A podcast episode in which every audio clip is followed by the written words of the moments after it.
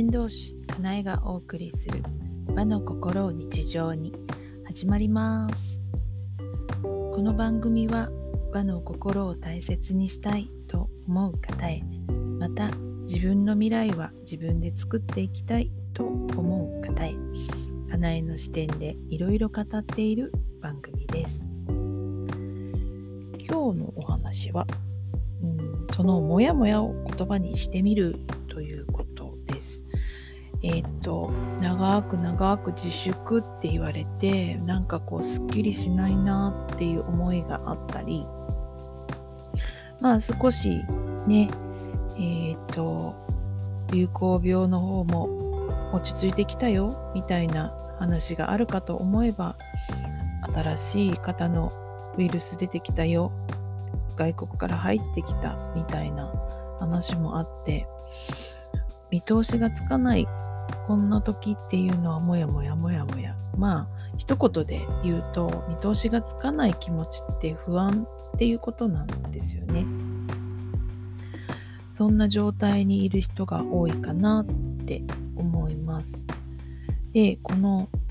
もやもやする感じってえっ、ー、とちゃんと意識していない状態なんですね。結構無意識の部分が大きくってそこのうん思いに引きずられてるみたいな感じなので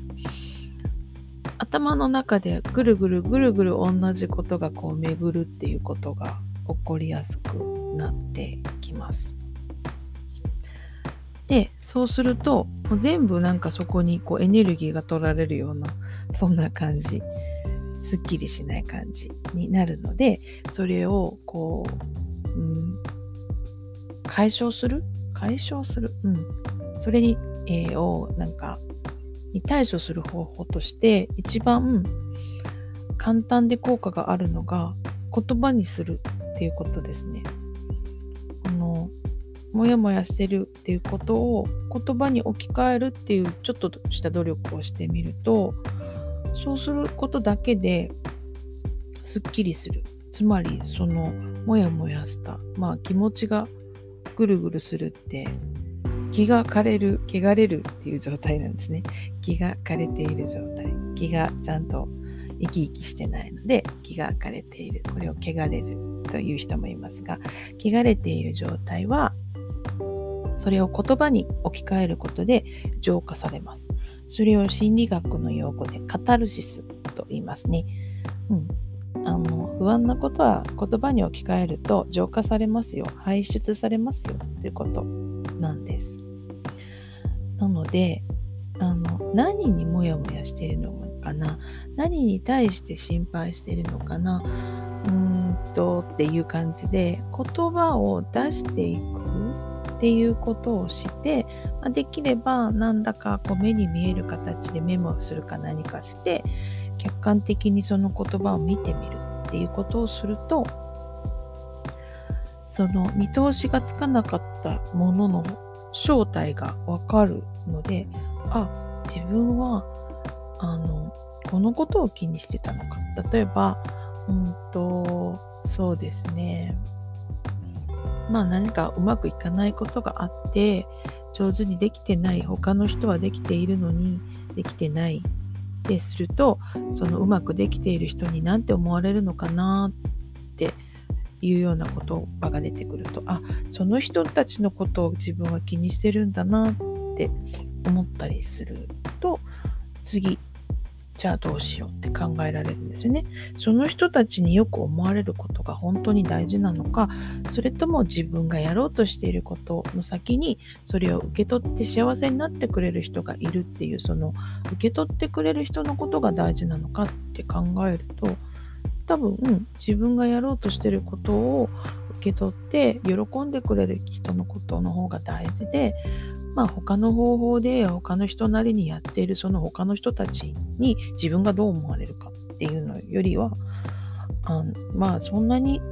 まあ、二の次って思えるのかなって思います。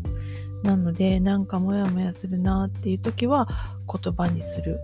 えー、愚痴を聞いてくれる人がいればちょっとお願いして愚痴を聞いてもらうっていうのもこの時期必要なことじゃないのかなっって思います。で、もちろん自分で自分のこのモヤモヤ不安を言葉に置き換えられればそれに越したことはないですけど、でも、なんだろう、うまく言葉にできない人でも、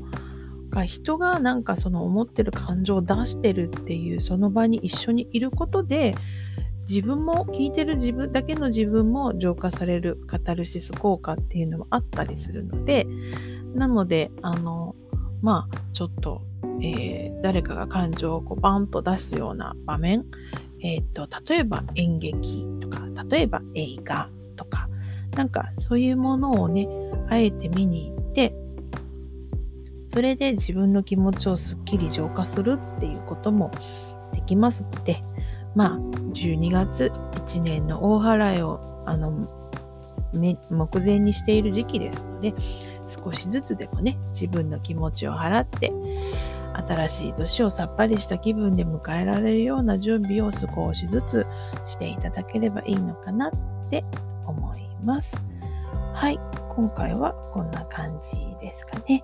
はい、あなたはどう感じられましたでしょうか？まあよかったらボイスメッセージお待ちしています。ではまた、先導し、かなえでした。